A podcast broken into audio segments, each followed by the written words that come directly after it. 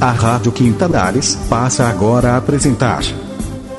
Programa Fala Mulher. Apresentação: Stella Mineghel. Médica, professora e pesquisadora da Universidade Federal do Rio Grande do Sul. Coordenadora do grupo de pesquisa Rotas Críticas.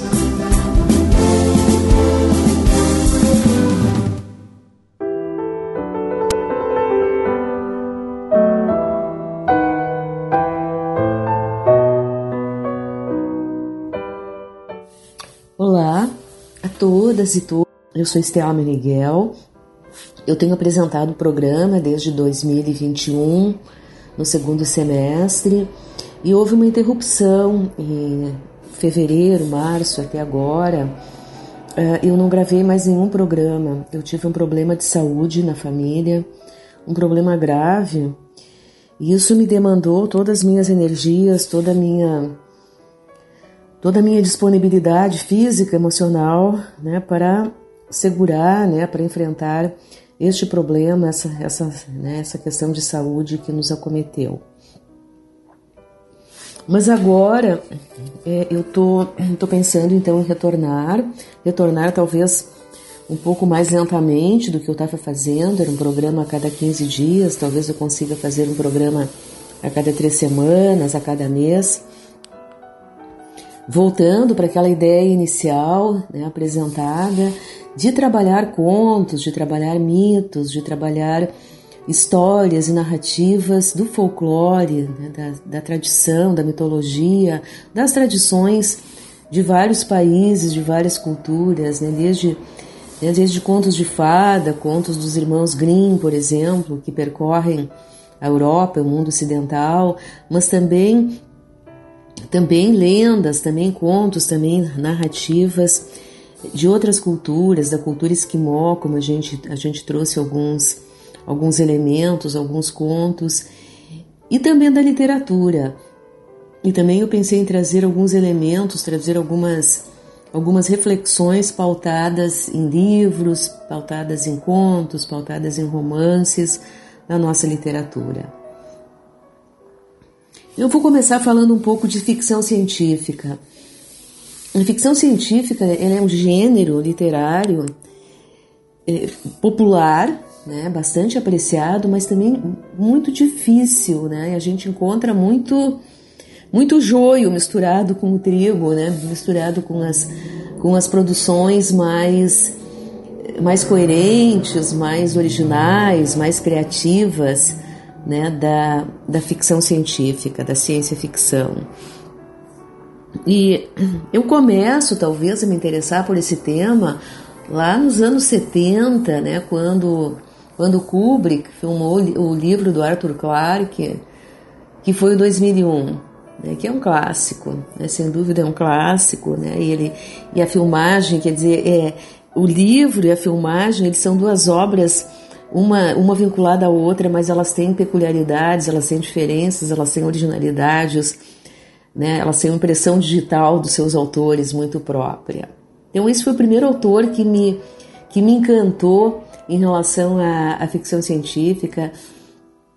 Depois eu percorreria também livros do Asimov, né, do Isaac Asimov, e, e, e, bom, e fui adentrando. Né, um outro autor que eu também me encantei bastante, tenho citado, é o Bradbury.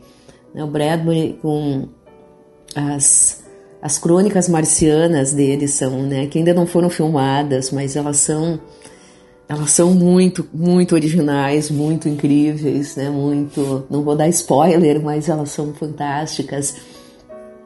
E também o 1900 e é, aí eu ia falar 1984, não é do, não é do do Bradbury, que também é um livro a ser citado, também é um livro a ser citado, mas eu ia, ia falar do Fahrenheit 451, que também é um livro, nossa, um livro encantador, um livro fantástico, um livro original, e que foi filmado, né? Ele também tem um filme que da mesma maneira que o 2001, eu diria, ele é um outro, ele é uma, ele é a mesma história, mas ele tem uma outra impressão digital, né? Um filme feito pelo pelo Truffaut, uma Julie Christie, né? magnífico, magnífico esse filme. Então, nessas minhas aventuras, nessa, nessas minhas peregrinações em busca né, de, de, de ciência ficção interessante, original, tocante, que diga muito de nós humanos, né, mesmo quando fala dos alienígenas, né, e aí vem a minha última, talvez a última autora, né, que eu tenho curtido, e uma hora também eu quero contar, quero fazer um, uma síntese, um relato de, de, de algum dos livros dela, dela, que é a Úrsula Le Guin. A Úrsula Le Guin, ela ela diz que quando ela escreve sobre ficção científica, sobre ciência ficção, sobre outros mundos, ela nada mais, nada menos está falando do que de nós mesmos, da nossa cultura, de nós humanos. Ela fala sobre nós. E sem dúvida é isso. Então a ciência ficção, ela nos ensina, ela nos abre perspectivas, ela nos abre olhares, horizontes de como nós podemos nos olhar, né, por outros ângulos, por outras perspectivas, por outras maneiras. Então eu vou falar hoje, eu quero contar, eu quero ler na realidade um livro, um, um, um conto de um livro, um livro de bolso que eu encontrei num sebo que se chama Histoire de Planète. Né? E são contos, e eu achei um conto que eu acho uma preciosidade, eu acho uma pérola entre, entre os tantos contos desse livro, e que se chama uh, Lutar, Lutar e Morrer. Ele é escrito por uma autora, eu não tenho a menor ideia de quem ela seja, e eu não pesquisei para trazer para você, se chama Idris Sebright. Né? E, mas eu fiquei com muita vontade de ler esse conto. Esse conto, para mim, foi o melhor conto desse livro. Tem outros bastante interessantes, bastante originais, mas esse conto me toca muito, porque ele vai fazer uma referência, e depois a gente pode falar um pouco em relação a isso, ao racismo. Ao racismo. Ele está escrito em francês, eu não fiz uma tradução, tá? Eu vou ler direto do francês, então eu vou, vou fazer hesitações, eu vou às vezes parar um pouco, né? Pensando na melhor palavra. Eu posso ir voltar, certamente eu não sou uma tradutora, meu francês ele é, ele é escolar, eu amo a língua francesa, né? Eu, eu participei de uma cooperação no Haiti e isso foi uma coisa foi uma coisa fantástica na minha vida, né, ter, ter tido essa oportunidade de trabalhar num outro país e lá eu eu sempre digo que quando eu cheguei no Haiti eu, conhecia três palavras, que era bonjour, merci, au revoir. E os haitianos me queriam, o que, que eu estava fazendo lá se eu não sabia falar francês. E eu, então eu me pus a estudar e eu consigo então entender, né, como eu disse, é um francês escolar, é um francês eh, né, de estudante, e consigo me comunicar e consigo entender alguma coisa. Então eu vou fazer essa tradução e vou pedir já de antemão desculpas e perdão pelos, pelos erros, pelo, por não encontrar talvez a melhor palavra. Mas é como coloquei antes, é um conto que fala de outras, fala da Terra, mas fala também de outras situações, né, de outros países, de outros planetas, né, colonizados pelos humanos, e ele mostra muito de nós humanos. Ele mostra muito as nossas as nossas deficiências, as nossas limitações, as nossas mediocridades, né? o nosso preconceito. Então ele, ele começa falando do personagem principal, que se chama Care, e eu vou, eu vou ler esse conto então. Tinha o costume de entrar no tepidário do, do Birô de Identificação para fazer seus exercícios vocais. O tepidário era uma vasta sala, quase que inteiramente ocupada por um, uma bacia, né, um, um receptáculo de líquido antipútrido que refletia a luz. E Kerr achava que a acústica desse local era excelente. Os cadáveres daqueles que nós chamávamos de homens pássaros oscilavam docemente dentro do fluido transparente enquanto Kerr cantava e ele amava contemplar aquilo. Se o, se o tepidário era um endereço talvez mórbido para executar essas vocalizações, ele não era demais, pensava Kerr, que o resto do mundo, naquele que ele vivia, a terra. Quando ele tinha cantado bastante, que ele julgava bom para sua voz, ele não tinha professor, ele era um autodidata, ele ia numa das, das janelas para observar os cartazes luminosos que indicavam que as pessoas pássaros estavam de novo em vias de, se, em vias de lutar. Os cartazes desciam lentamente, flutuando no céu noturno, como se eles fossem feitos de poeira estelar. Mas depois de conhecer Richard, Kerr acabou com esses hábitos. Richard se apresentou no birô um, um, fim de tarde, no momento que ele, ele chegava no serviço. Ela vinha reclamar um corpo. Os corpos das criaturas aladas uh, ficavam no, no, no birô um tempo muito grande, muito longo. Os meios de transporte comuns eram interditados às pessoas pássaros por causa de sua origem extraterrestre e era difícil a eles de virem até o birô para identificar os seus mortos. Richard re reconheceu o corpo, era do seu irmão.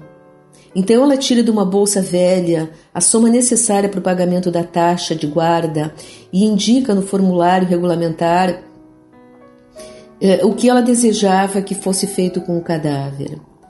Ela fica calma, apesar de tudo, dominando sua tristeza. Quer tinha visto, tinha seguido uma ou duas vezes na televisão as batalhas que, se, que aconteciam entre os membros das pessoas, da, do povo, do povo uh, pássaro, mas jamais ainda tinha encontrado face a face de, um desses seres em carne e osso. Ele a olha com interesse e curiosidade e com uma admiração que lhe causou uma sensação deliciosa. O que brilhava, o que chamava atenção em Richard era a plumagem brilhante de um profundo azul turquesa. Essa plumagem cobria toda ela, da cabeça aos pés, como se ela tivesse envolta em um suave manto de veludo. Sua cor era tão intensa que os corpos que estavam no tepidário pareciam até que pertenciam a uma outra espécie. Seu semblante, sua crista dourada, eram, eram tão humanos como os, seus os dedos afilados de suas mãos em formas de folhas. Mas ela tinha os movimentos de uma maravilhosa leveza, uma graça aérea tal que jamais ser humano havia sido visto. Sua voz grave possuía a ampla ressonância de um, de um violoncelo. Tudo nela, pensou Kerr, era raro, delicioso e estranho. Porém, uma sombra, uma sombra escurecia o seu semblante, como se a sua alegria natural estivesse reclusa pela, pela tristeza daquela situação. Onde que eu devo enviar as cinzas do corpo? perguntou Kerr. Não sei, pá, não sei dizer, justamente, ela responde. O nosso, o nosso gerente, ele nos deu a semana, essa semana de, de repouso, porque nós não sabemos onde que nós vamos ir. Eu poderia passar aqui quando as cinzas estiverem prontas? O regulamento se opunha, mas Kerr fez um sinal com a cabeça que sim, ele ia guardar a cápsula das cinzas no seu cofre, no seu armário, até que ela voltasse. E ele ficou feliz em pensar que ela voltaria. Ela voltou, algumas semanas mais tarde, para buscar as cinzas. Nesse intervalo, muitas batalhas foram feitas entre, entre, o, povo, entre o povo pássaro, e no tepidário a grande bacia estava cheia de corpos. Olhando para ela, Kerr se perguntou quanto tempo ainda ela estaria viva, quanto tempo ela encontraria a morte. Ele perguntou do seu novo endereço. Ela estava morando numa distância muito longe, numa parte muito pobre, muito mal afamada da vila. Antes de qualquer hesitação, ele disse que se, se ela pudesse esperá-lo até terminar o seu turno, ele teria grande prazer em acompanhar. Ela olha para ele com um ar de dúvida. É muito amável, mas mas um terráqueo foi gentil conosco um dia desses e depois disso ele foi apedrejado.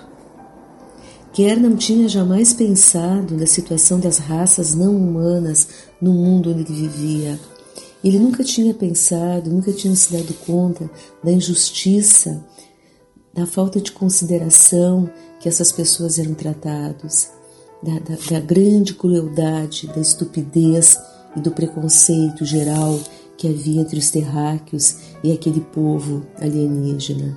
Então, ele se sentiu tremer de raiva, de cólera. Não importa o que os outros pensem, ele respondeu. Se você não, tem, não vê nenhum conveniente de me esperar, eu te levo à tua casa. Richard sorriu. Sim, eu vou lhe esperar, ela disse. Então ele a leva até uma sala perto de, do local do seu escritório, aponta uma, uma poltrona e diz: Descanse, tente dormir um pouco, ele diz a ela.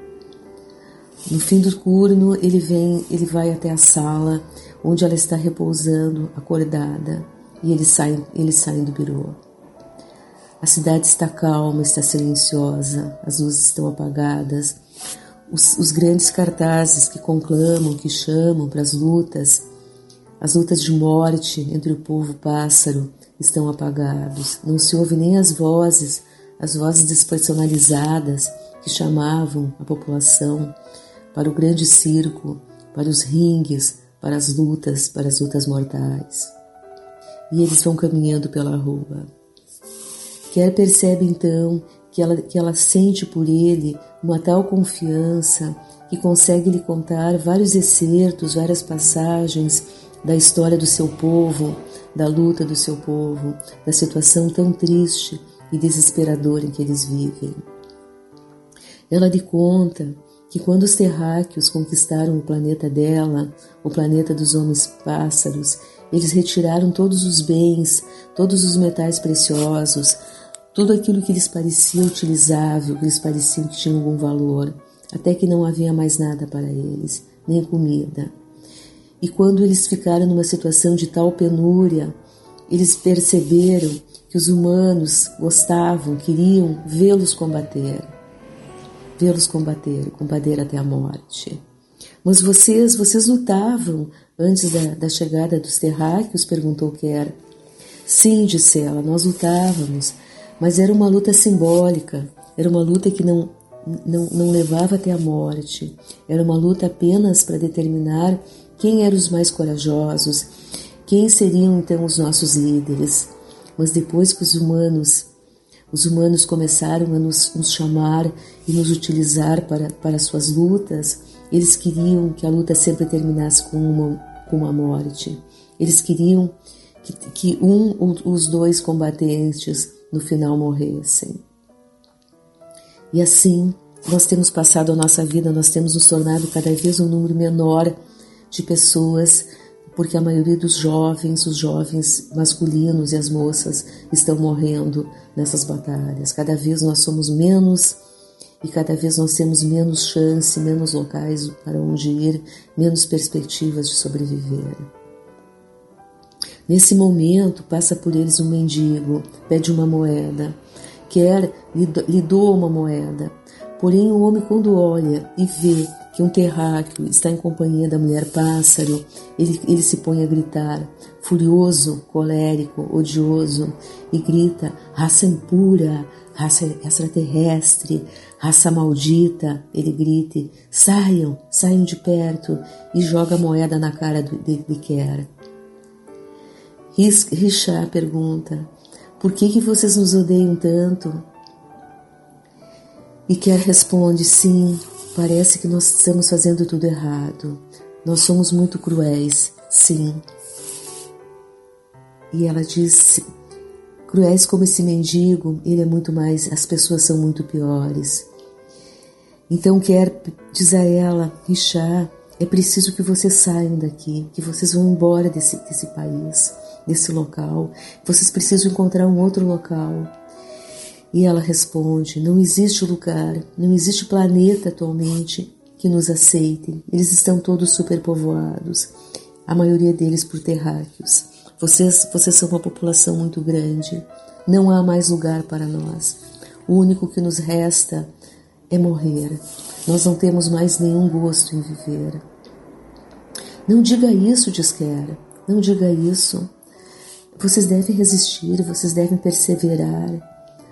Se nós não temos necessidade de vocês agora, Richard, vai ter um dia que sim, que nós teremos necessidade de vocês.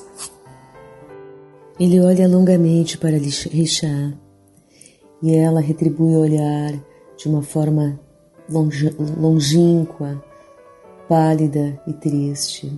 Porém, ele tem uma ideia. Você já ouviu, você já ouviu uma música, um cantor, uma música da terra, Richard? Um cantor? Não, eu não, não sei o que é um cantor, ela responde.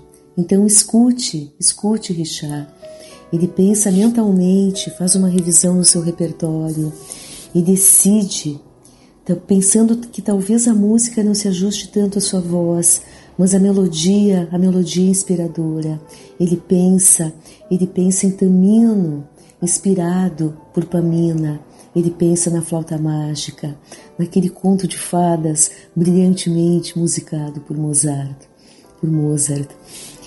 Ele pensa no encontro de, de Tamino, completamente apaixonado por Pamina, a filha da rainha da noite. Ele pensa na luta do bem contra o mal. Ele pensa que, que há uma possibilidade de vitória. Pouco a pouco, os traços de, de, de Richard se serenam e ela fica completamente entusiasmada, completamente embevecida. Que coisa linda, ela diz ela. Que coisa linda essa canção que você fez, que você cantou. Cante outra vez, quer. Cante outra vez. Você compreende o que, eu estou querendo te dizer, Richard? Diz Quer. Você, você compreende que se nós somos capazes de compor, de compor melodias como essas, Richard, você não pensa que nós podemos ter esperança? Vocês podem ter, mas nós não temos, responde Richard. E havia uma grande tristeza na sua voz. Antes de se separarem, ele pergunta é, onde que eles poderão se encontrar novamente. Você é realmente nosso amigo, ela diz.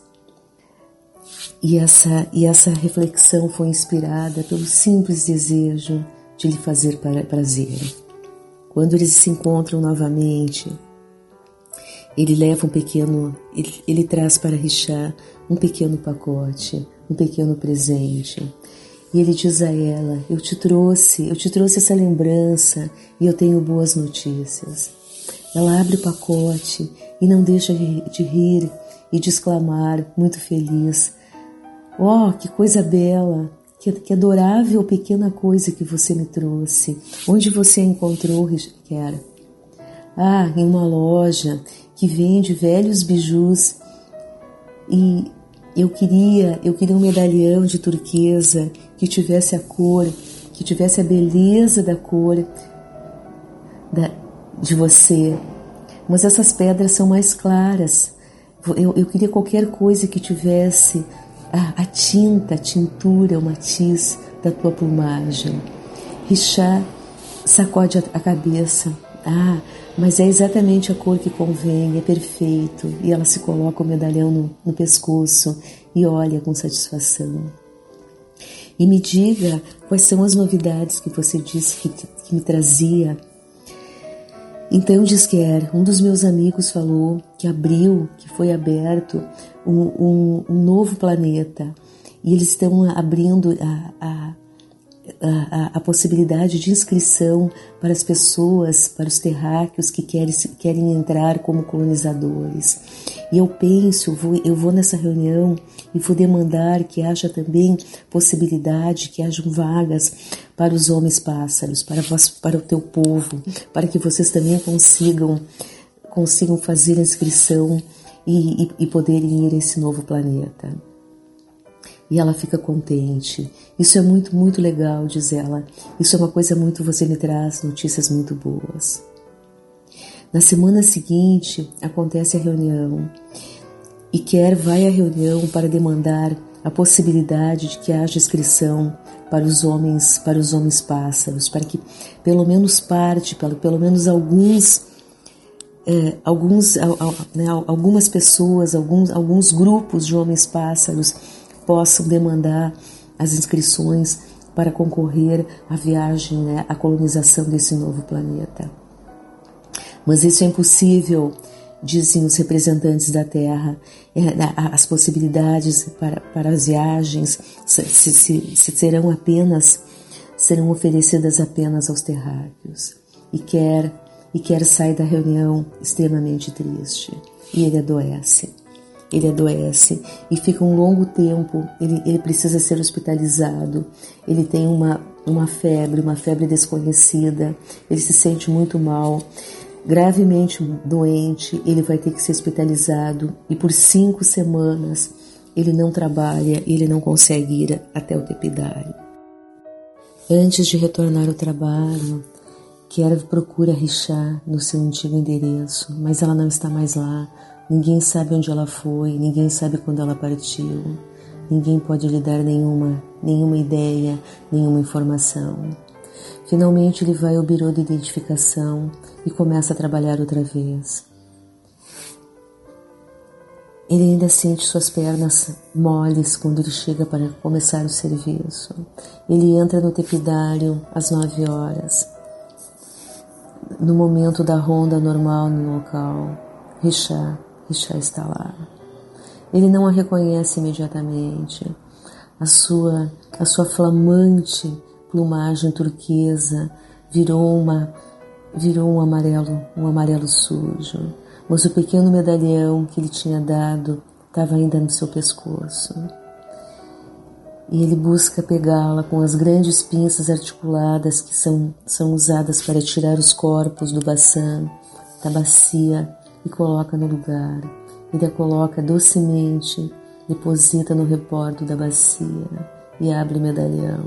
E lá tem uma nota que diz assim: Caro Cher, está escrito na bela escritura de Richard. Você tem que me perdoar de ter falhado na minha promessa. Eu não queria, eu não queria lutar. Eu não queria lutar. Eu te procurei quando você estava, estava doente, mas nós estávamos completamente famintos. E você, você estava errado de pensar que os humanos têm, têm necessidade de nós. Eles não têm necessidade de nós. Não há necessidade de nós nesse mundo. Eu queria, eu queria te ouvir cantar outra vez. Eu amei muito quando você cantou. Te abraço, Richard. Quer, quer então, olha para ela e não consegue aceitar a situação de que ela morreu. Fora da janela, uma voz tonitruante, uma voz dura, propagandeia. Não deixe de assistir um espetáculo mais original, mais dinâmico, mais sangrante que vai acontecer hoje, televisionado. Mais, mais interessante do que os combates das pessoas pássaro, mais palpitante que uma guerra, sangrante. Quer fecha a janela, mas é tudo que ele pode humanamente suportar.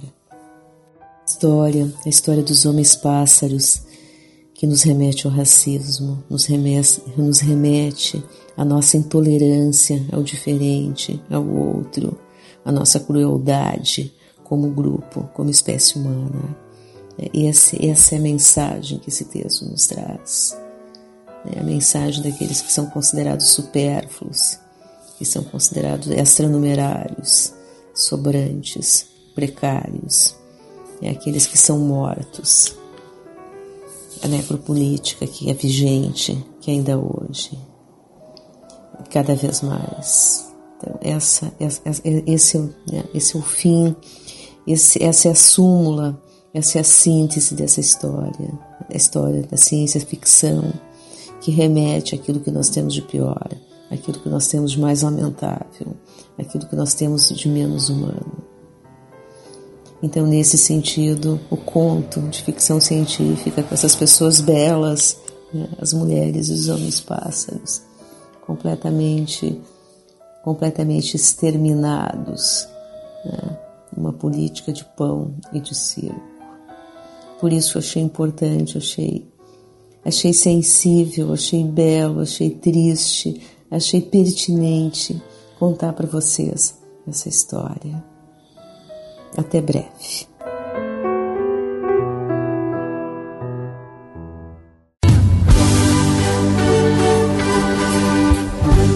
A Rádio Quintanares leva ao ar toda terça às 21 horas. Programa Fala Mulher. Apresentação: Stella Minergel. Médica, professora e pesquisadora da Universidade Federal do Rio Grande do Sul. Coordenadora do grupo de pesquisa Rotas Críticas.